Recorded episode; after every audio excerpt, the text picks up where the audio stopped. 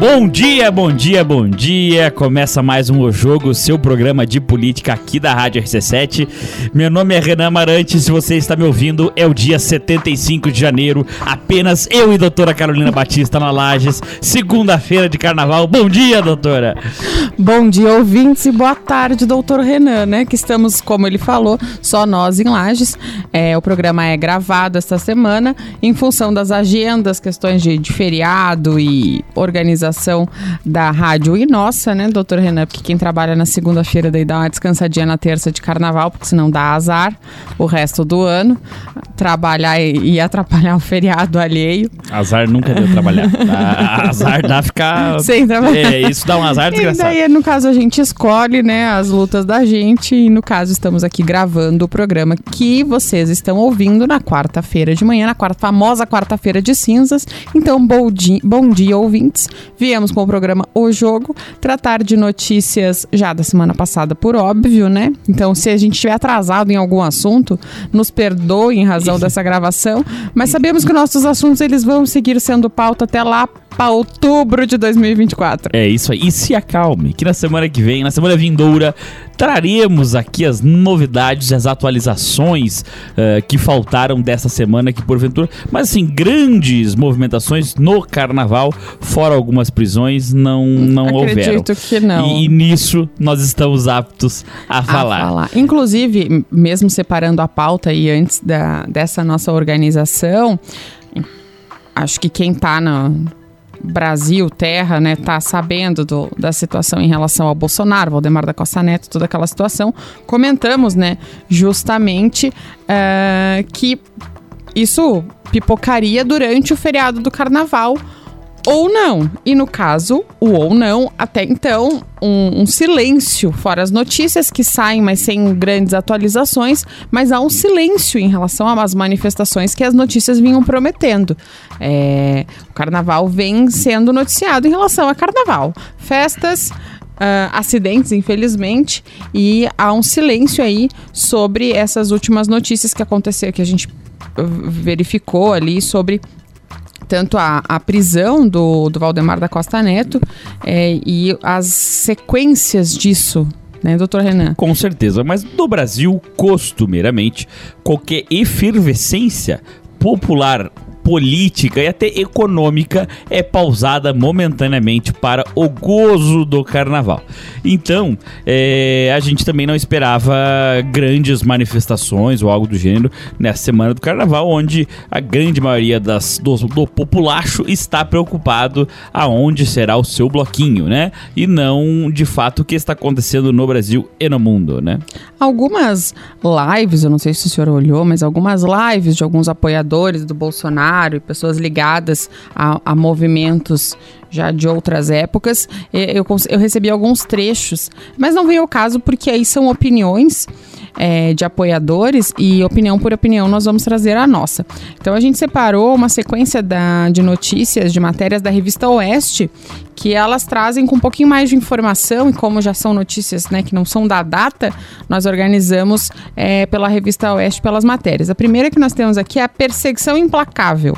O ministro Alexandre de Moraes e a Polícia Federal promovem uma caçada sem precedentes desde a redemocratização ao ex-presidente Jair Bolsonaro, líder da oposição e principal cabo eleitoral do país. É uma matéria do uma nota do Silvio Navarro da revista Oeste. Mas o que, afinal, o gabinete de Alexandre de Moraes e a Polícia Federal tanto perseguem há mais de um ano? A resposta é: uma prova não encontrada de que Bolsonaro tramou o tumulto ocorrido no dia 8 de janeiro do ano passado em Brasília. A peça que nunca apareceu seria capaz de sustentar a ficção de que houve uma tentativa frustrada de golpe de Estado. Sem ela, a tese da insurreição bolsonarista jamais vai parar em pé e, consequentemente, cairão as penas altíssimas impostas pela corte aos anônimos que foram condenados pelo crime que não ocorreu. É, a gente tem que entender, isso falamos inclusive no ano passado, a Carol com certeza se lembra, é, que taxaram a essa a questão do, do 8 de janeiro, que, diga-se de passagem, afirmamos aqui várias vezes, inclusive logo após, que foi um absurdo. Uh, que aquilo para nós, aquele momento e continua sendo, inclusive falo por mim, que foi nada mais do que uma baderna e uma depredação do patrimônio público. Não tinha nem organização, muito menos intento de ato, por exemplo, de, de, de golpe, ou como é que era a palavra que eles usavam no, no, anteriormente? Era terrorismo, né? terrorismo. né? É, terrorismo. E de fato não é. é. E assim, quanto mais se avança nas investigações, quanto mais é, prisões arbitrárias de pessoas que não tem nada a ver com a história se faz. Essa semana até um padre prenderam, né? Sim. É, se descobre que realmente é, não tinha como aquilo lá ter uma organização, porque era literalmente uma turba. Uma desorganização. Uma turba, né? né? E, e, assim, uh, até tem uma, um vídeo ali onde existe um flerte é, de uma reunião, né, é, junto com o presidente Bolsonaro e alguns ministros é, e auxiliares, enfim, de primeiro escalão, Uh, que existia um flerte ali com essa possibilidade, mas isso realmente nunca foi levado para frente e não saiu do campo das ideias. Aquelas pessoas uh, do 8 de janeiro realmente não tinham nenhum tipo de vínculo, ligação ou ainda organização com essas pessoas ou alguém ligado ao governo.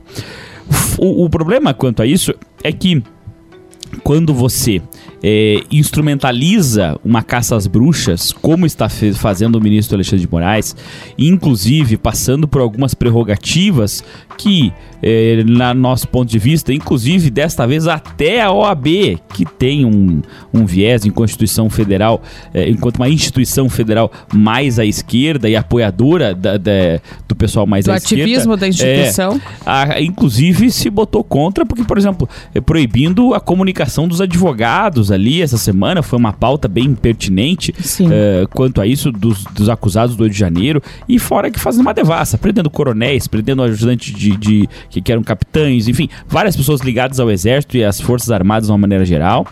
Uh, essa semana, inclusive, é, numa assim, vamos dizer uma sorte para quem manda, mas até o presidente Valdemar da Costa Neto, presidente do PL, foi preso em flagrante porque nessa é, Veritas. É, Isso, é, a operação, eu separei aqui justamente Como essa é que questão é o nome do Valdemar. Operação? A operação é Tempus Veritatis. Tempus Veritatis, né? O, o tempo trará a verdade Exato. do latim.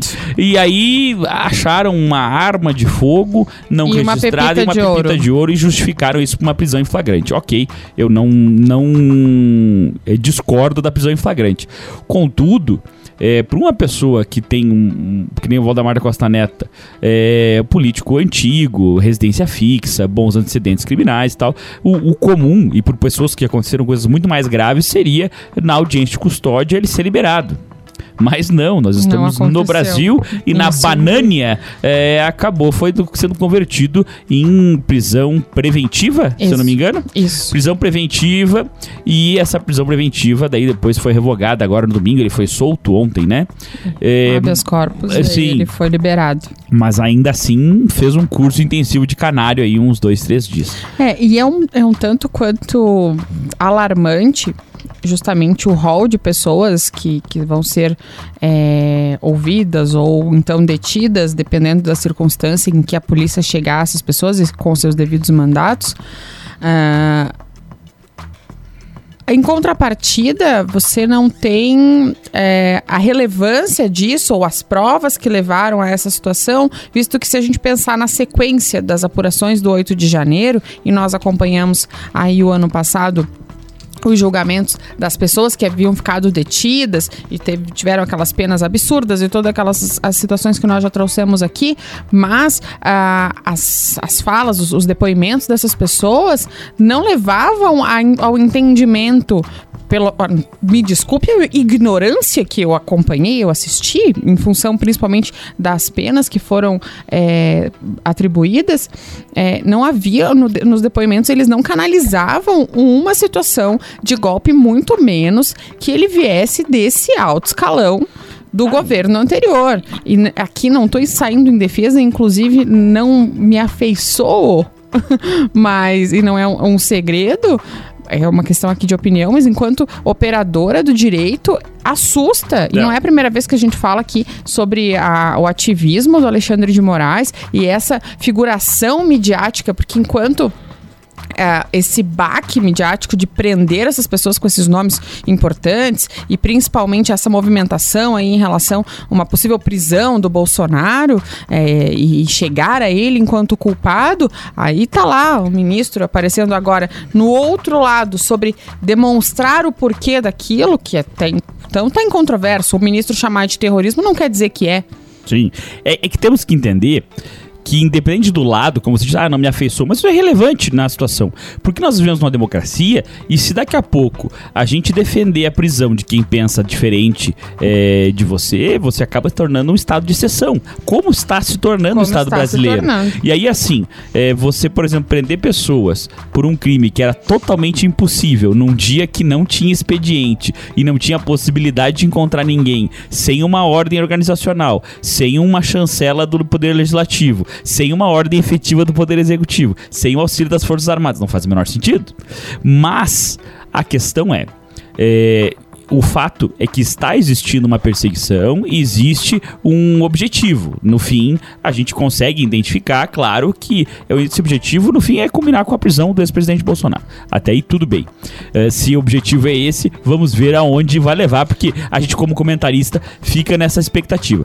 Contudo, eu, eu chamo para reflexão de se houver uma prisão do ponto de vista social e, obviamente, político, porque tá tudo vinculado, isso não vai tornar o Bolsonaro mais forte no, no momento posterior e talvez não gere, inclusive, uma insatisfação popular, haja vista que ele é muito popular ainda hoje, é, do, e causar, por exemplo, um problema de uma turba é, social é, generalizada na, nas, no, na, nas cidades, enfim, com manifestações e coisas do gênero? Se é para comparar, o Lula foi preso e hoje é presidente presidente novamente. Se é para comparar, né? E com muito menos apoio popular, diga-se. Diga-se de passagem. É, na época, com muito mais pessoas acreditando em tudo que foi levantado e que levou à prisão dele Não, do é que, que nesse momento. Tem que, tem que separar. E um rol de crimes muito maior, no caso. Sim, mas tem que separar o que é voto e voto. E o que, uh, que é apoio. E o que é apoio popular. Que é, apoio. é, assim, esse apoio popular uh, nato. E, e, principalmente quando se fala em apoio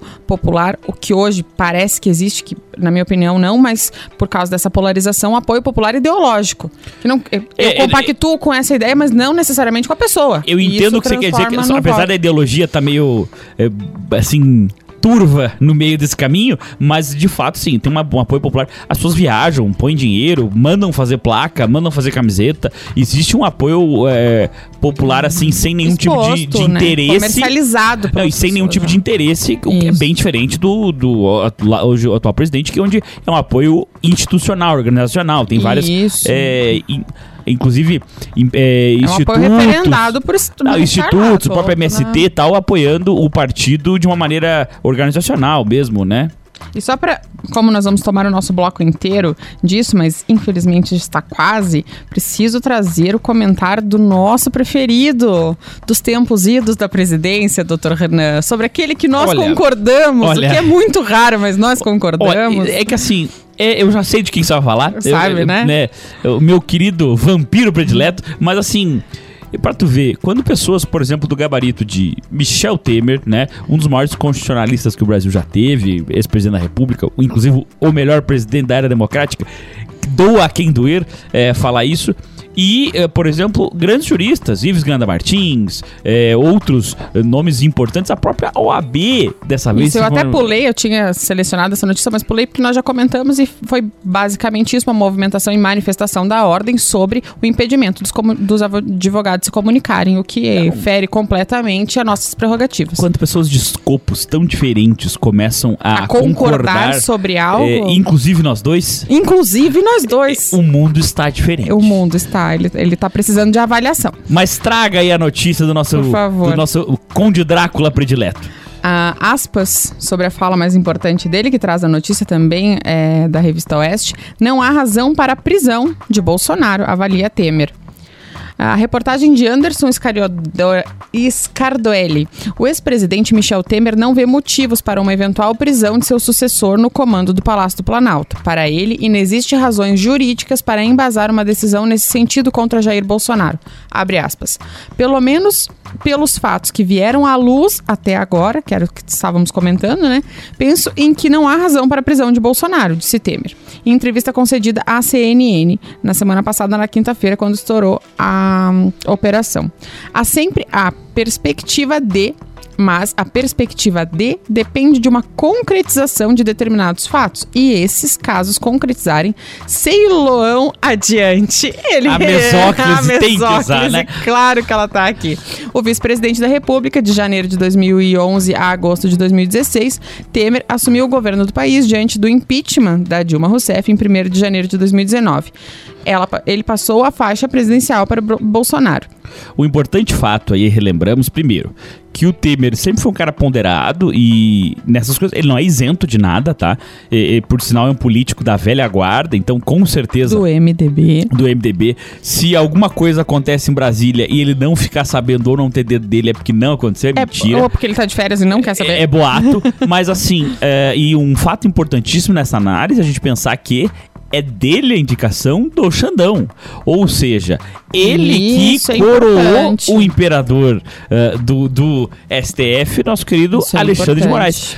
Então, quando ele faz uma crítica, e não é uma crítica de fato, é mais uma crítica velada e super educada, ao melhor estilo Michel Temer, é, pública, é, existe aí um tom de puxão de orelha, tá? É, eu até não vou, eu não chamaria de crítica, na minha opinião, lendo a, a matéria, é uma explicação né, do fato de o Alexandre de Moraes estar equivocado. Eu digo que é crítica porque é o seguinte: é, um, um, nós estamos em 24, uh, 23 já era Lula, 22 foi o último ano de Bolsonaro, 21 é, no 7 de setembro, nós estávamos em polvorosa, o universo, umas pessoas pedindo o golpe do próprio Bolsonaro, um golpe constitucional que inventaram, que não existia e tal, e virou uma confusão e, e foi um momento crítico é, do, governo. do governo contra o STF dessa que na verdade realmente se puseram contra, inclusive depois com falas bem claras dos ministros. Mas ok.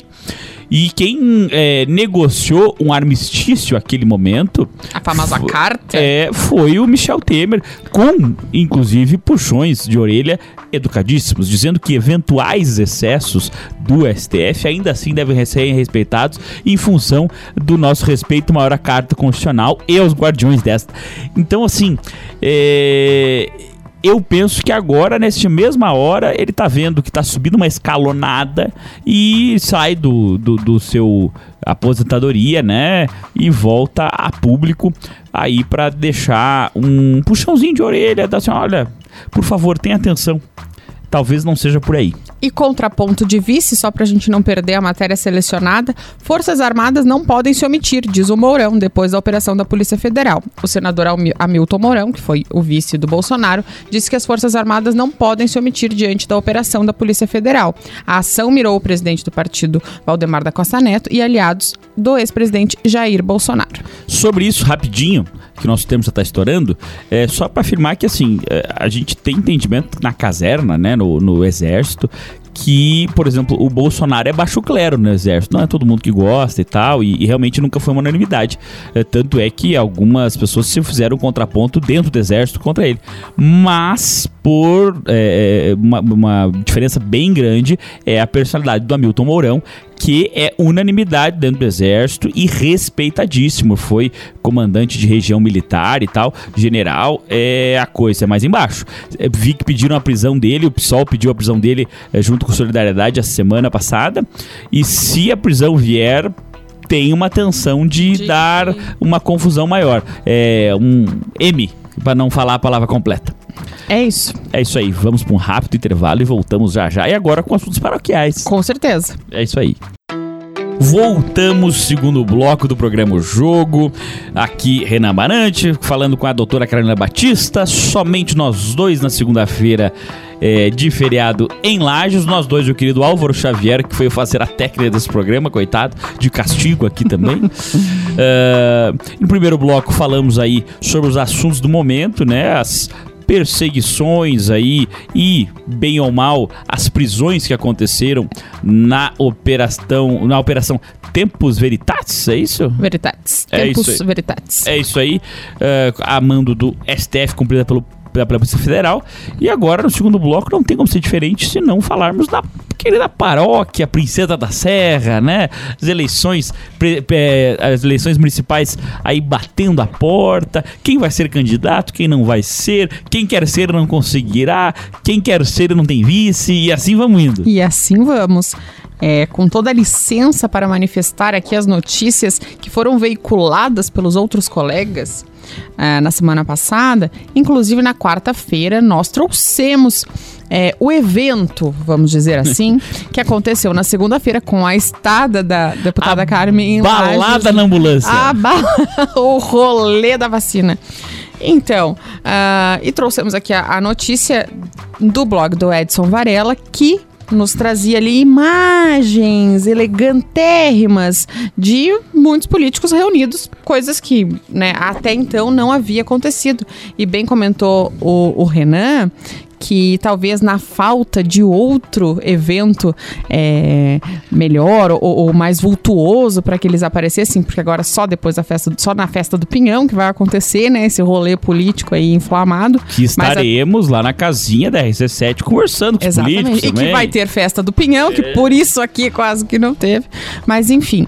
ah, e nós trouxemos aí a- aquela ocasião e a nossa futurologia, a nossa opinião e aquilo que alguns já haviam confirmado, mas no decorrer ainda dos dias ali, e inclusive no dia do, do nosso programa, e o Ricardo, semana passada também, Ricardo Córdova entrevistou a deputada Carmen Zanotto aqui para a Rádio RC7 para o Bergamota, várias outras informações foram correndo e a gente vai falar um pouquinho sobre isso. É, tanto no programa Bergamota quanto no programa da Rádio Clube, que a deputada Carmen participou, secretária Carmen Zanotto, ah, ela colocou a seguinte situação, que é, em alguns momentos ela utilizou a frase não vamos nos furtar de atender o chamado, o pedido, é, a, a missão, vamos dizer assim, de ser candidata a prefeito, no caso, se apresentar como pré-candidata aí no prazo de abril. É, ela colocou toda a situação em relação à Secretaria de Saúde, os desafios de estar lá, as tarefas que ainda precisam ser executadas, e mas não, não deixou de afirmar a, a possibilidade muito grande e na minha opinião, de ouvinte, quase que decidida já de vir disputar a, a eleição em Lages. E aí, ah, o Ricardo, inclusive, questionou ela sobre a situação do vice. Ele tinha também entrevistado o Márcio Machado, assim como nós também entrevistamos. E o Márcio trouxe eh, que o PL estaria junto com a deputada Carmen na figura do Gia Corbellini como vice. indicado vice. né? Exatamente. A deputada Carmen não confirma nem desconfirma, até porque a gente sabe que é do jogo, não é agora que se decidem essas coisas. É, e afirma que vai conversar com outros partidos que têm tendência aí a procurar é, outras pessoas que estão se apontando, não nomeou, não, não, não numerou, mas dá aí essa, essa chancela de que vai realmente procurar. Isso o nome é articular, né, do doutor Renan. Então isso demonstra que de fato existe aí um- já um projeto encaminhado para realmente a vinda dela. Não é surpresa? Não é surpresa. Mas visto que foi uma semana turbulenta em relação a, a comentários políticos e que ao mesmo tempo em que a deputada Carmen deu essa entrevista é, na Rádio Clube afirmando, nós tivemos também o Juliano Polese dando uma entrevista, eles estavam no, no, no centro, ali no calçadão, com algum evento da, da rádio, também ele conversou com o Adilson Oliveira e afirmou que o nome dele está à disposição como pré-candidato. Então você já tem dois movimentos de nomes que, embora já trouxemos a nossa opinião em relação à candidatura do, do Juliano Polese, mas ele é o vice-prefeito, né? E ela. No caso, perdeu a eleição para eles na última. né? Nós temos um- uma circunstância política. Renan afirma: Estou disponível para ser o próximo astronauta junto à NASA. O Renan está aproveitando o carnaval É, é, é, é. para fantasiar. É, é, não, na verdade, o nosso nível de fantasia é o mesmo. É, inclusive, questão de possibilidade, talvez com algum recurso financeiro, a minha viagem para o espaço seja mais fácil de acontecer. Do que a eleição do Juliano Bolese? Exatamente. Ah, então fala a frase até o final, para todo é- mundo A entender. senhorita entendeu. Então é por isso que eu explico. É, então tá bom. Quanto a, a nossa querida deputada Carmen Zanotto, secretária, os tempos mudam, viu? É, outrora, ela, hum, assim, deixava para decidir esse tipo de coisa no último dia da convenção, como já o fez outras vezes, inclusive é, a perca de alguns é, apoiadores de primeira ordem, inclusive é, as pessoas atribuem a isso a derrota da, da última eleição. É, no que tange a ela vir, eu acho que hoje em dia há poucas dúvidas quanto a isso, salvo se houver alguma grande mudança. Essa questão de quem será o vice, em que pese a declaração pública do PL na pessoa do Márcio Machado para afirmar posição, e é inteligência, inteligente e até louvável fazer isso, porque a gente sabe que com o Jorginho Melo sendo o chefe imediato dela agora como secretária e tal, existe uma proximidade grande do PL.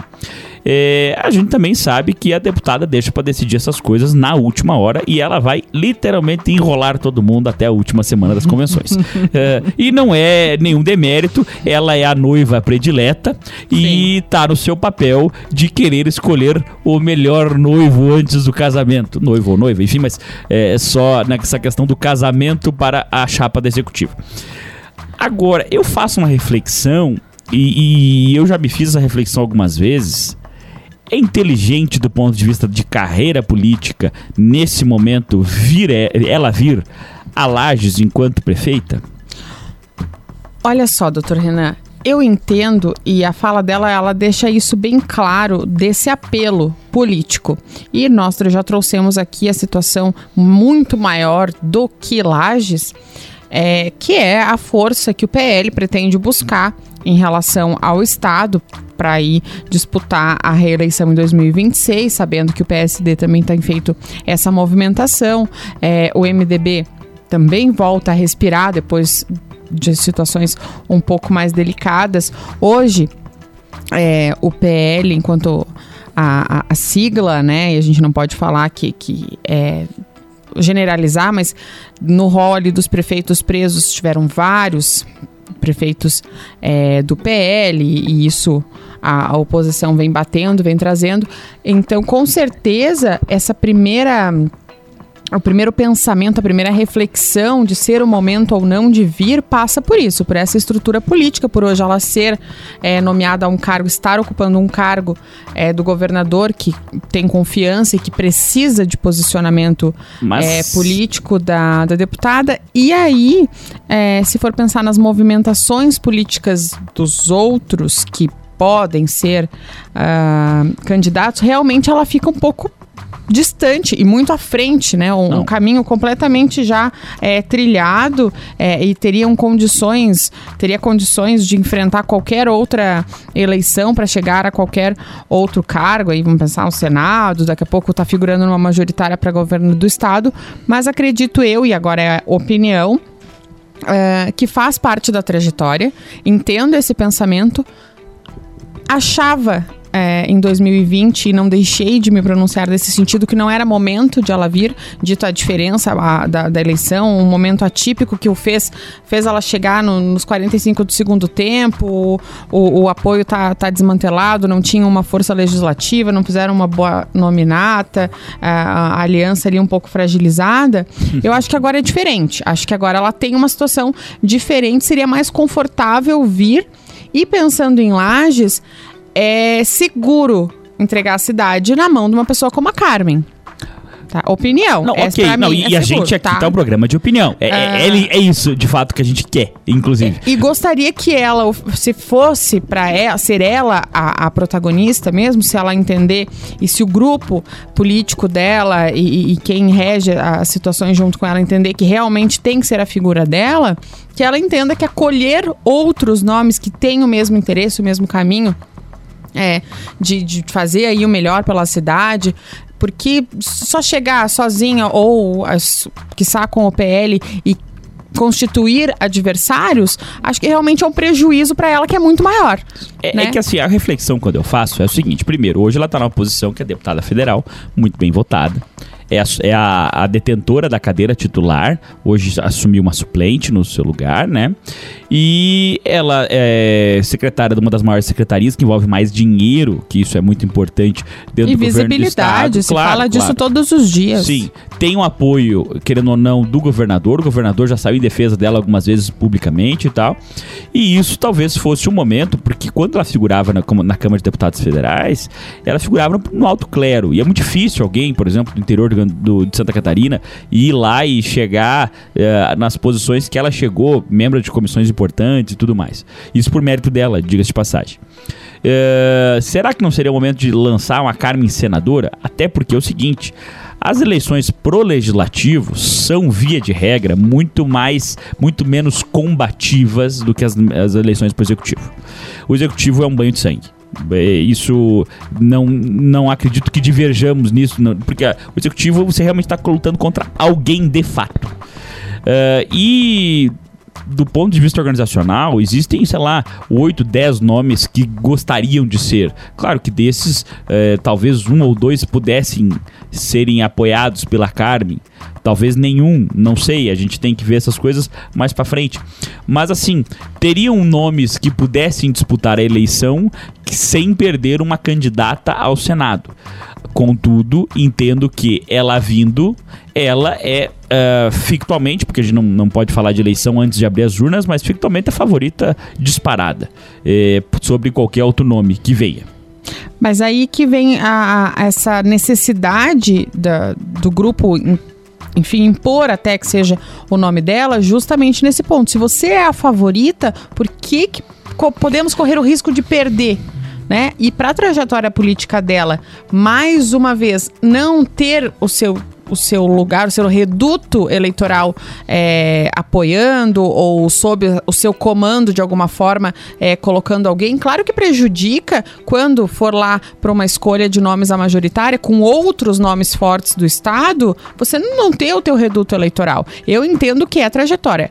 É, em 2020 imaginava que não deveria vir, achava e, e até insisti isso em relação às pessoas que, que tinha perto e a ligação ainda que tinha com o partido, é, que achava que naquele momento era possível sim uh, estar em apoio até ao Lucas, no caso, ou quem sabe dar o vice, constituir de outra forma, estar, de, quem sabe ter a chance de ter a prefeitura pelas mãos dela e então fazer um bom trabalho junto com esse executivo para a eleição é, ali que viria. Mas ela enfrentou a eleição de 2022 é, muito bem, teve uma excelente votação, o Jorginho Melo daí então é, foi eleito e ela está bem colocada. Eu entendo que nesse momento, para a trajetória política, é importante sim, é, justamente porque agora, como está o campo aberto, a não ser com ela, com essa predileção, o campo aberto, quanto mais candidato, na minha opinião, mais difícil o mais forte ganhar. Com certeza, com certeza. E aí, nesse tom, para depois é, ocupar um, um, espaço interessante na composição lá em 2026, não difícil. ter o reduto eleitoral conta muito. e ter perdido, uma. quem sabe, é, é, numa situação de, de, de, de, fragilidade, não ter se imposto, de não ter articulado bem, prejudica bastante. Só que também tem uma. Hoje também não tem grandes candidatos ao Senado. Não, mas as coisas se fortalecem não. na eleição municipal. Não, ok, as situações mas, se fortalecem. Mas, assim, é, daqui a pouco você não ir agora. O governo tem vários secretários. É, mas é você não ir agora, você talvez deixa passar um cavalo encilhado que pode não voltar. E inclusive com o risco de vir a Lages para disputar e perder novamente. Porque numa eleição, como você bem disse, que tem às vezes vai ter quatro, cinco candidatos, eu não sei se vão testar esse número de chapas, mas existem mais pessoas se colocando como pré-candidatos e tal. Numa, com cinco candidatos, a chapa mais forte, que no caso dela, é a que mais apanha desde o começo e é a que também vai sangrando no, no, no, no correr da eleição, nessa gincana, que a gente sabe que o alvo é sempre ninguém mira, forte. ninguém mira em cavalo morto, né? É, ninguém vai bater em bêbado, vai mirar onde tá mais forte. E isso faz parte da estratégia, inclusive, da campanha. E aí eu fico. É, essa reflexão que eu faço, veja, não tô desestimulando ela a vir ou coisa assim. Não, até porque a, a minha opinião e essa reflexão não vai mudar nada. A questão que eu faço é que, tipo, assim, se é o momento e se for o momento, uh, não teria ninguém além dela, porque poderia, por exemplo, impulsionado, que eu acho que é muito mais interessante. Mas aí, enfim, fica Mas a aí reflexão. é, esse- aí é o jogo que, que o partido ou os partidos é, que estão já aproximados aqui, que por mais que ela venha com, com a, a conversa de que não tem nada definido, que vai se conversar, é natural essa ligação com o PL em função do Jorginho. O Márcio tem falado em nome do projeto também, e é natural. E aí a gente vê uma movimentação de força muito grande. E quando eu falo é, nessa situação da trajetória política e que isso é importante para você disputar os espaços, a gente tem a situação então do Márcio também, que agora foi é, escolhido, ele é o líder da bancada do PL na, na Alesc. Isso é um resultado político. De atuação política, de articulação. Sim, o trabalho É, dele, inclusive. mérito Exatamente. Mérito absoluto. E você não pode deixar essa bola cair. Ou seja, para o Márcio é importante o reduto eleitoral dele também. Claro. Mas nas- nessa fila política sabemos que vem essa colocação da Carmen primeiro, principalmente em relação à, vontade e o apoio do Jorginho. Ah, e não podemos deixar aqui de mencionar que a gente está. esse grupo está enfrentando é, a força do PSD, embora fragilizado aqui por causa da situação, mas já veio aquela ventilação do nome do Raimundo Colombo, que ele sim deseja a vaga para o Senado, que ele perdeu as últimas duas, tá Sim. atrapalhado, precisa voltar. Ah, então a gente tipo, en- entende, por mais que eu entenda a sua colocação em relação à, à- à baixa força, à baixa potência dos outros pré-candidatos em relação a ela, que isso deixaria ela numa situação de descer umas casas, se rebaixar, quem sabe? Talvez, talvez. É, mas é, é do jogo, é da trajetória, precisa ter essa base. E eu imagino que isso é o entendimento de todos os que esperam tirar a prefeitura de onde ela está, de com quem ela está, é, e ao mesmo tempo que você tem essa movimentação aí, é, que, que o Márcio precisa também dessa coloca- colocação, tanto que já movimenta, movimentou em relação ao PL, eles colocaram ali o Samuel Ramos, publicizaram isso, assim como já publicizou a indicação do, do Jean Corbellini, e não podemos deixar de mencionar toda a movimentação do Podemos com a- o Jair Júnior, continuando aí combatente Ah, e aparecendo. PTT, é, com o Tony, É, que também já O- vai sinalizar eles apoio. agora, dia 24 de fevereiro, eles vão fazer um treinamentão pra galera que quer ser, ser candidato. Isso é uma movimentação. Porque você precisa ter time também, você precisa ter exército. É, e, e isso é uma coisa que a Carmen não pode deixar pra depois. Ela não pode se atrasar, como o senhor bem fala, que ela sempre deixa pra decidir na última hora, e nem é mentira. Ah, ela não pode deixar isso acontecer. Eu acho que um afastamento político na circunstância que Lages é, vai se encaminhar para as eleições, ele prejudica. A não ser que aí, então, pela primeira vez, vamos dizer assim, ela já tenha delegado isso Pode, mas essas não é o movimentações. não, é o comum perfil, dela, não. é. Então, mas pode. Pode, né? claro, e, aí claro. nós- e aí ela tem esse excelente articulador que tem se demonstrado, que é o Márcios, que Sim, pode aí estar fazendo aglutina as bem mais fácil, e né? tá aqui bastante, né? Tem essa, essa presença. O deputado tem essa, essa flexibilidade da agenda para fazer isso. É um cargo político diferente do executivo que ela tá ah, ocupando, mas eu entendo que cada vez mais essas movimentações vão girar em torno desses nomes. A nossa futurologia ela já não vai mais errar tanto em relação aos nomes, não. Tomara, senão a nossa bola de cristal fica meio ofuscada, né? A gente perde a credibilidade que o nosso ouvinte, né, Exato, Renan? exato. Mas vamos ver aí nesse embate se há uma boa organização e muito tempo antes e ah, também recursos financeiros vão conseguir bater, quem sabe, um nome muito forte e uma personalidade marcante aí na região, nessa gincana chamada eleições. Pessoal, esse ano tem eleições, dia 6 de outubro, então fiquem atentos, informação liberta e não deixa bandido chegar na prefeitura. É isso aí. Semana que vem o jogo volta quarta-feira, 8h20.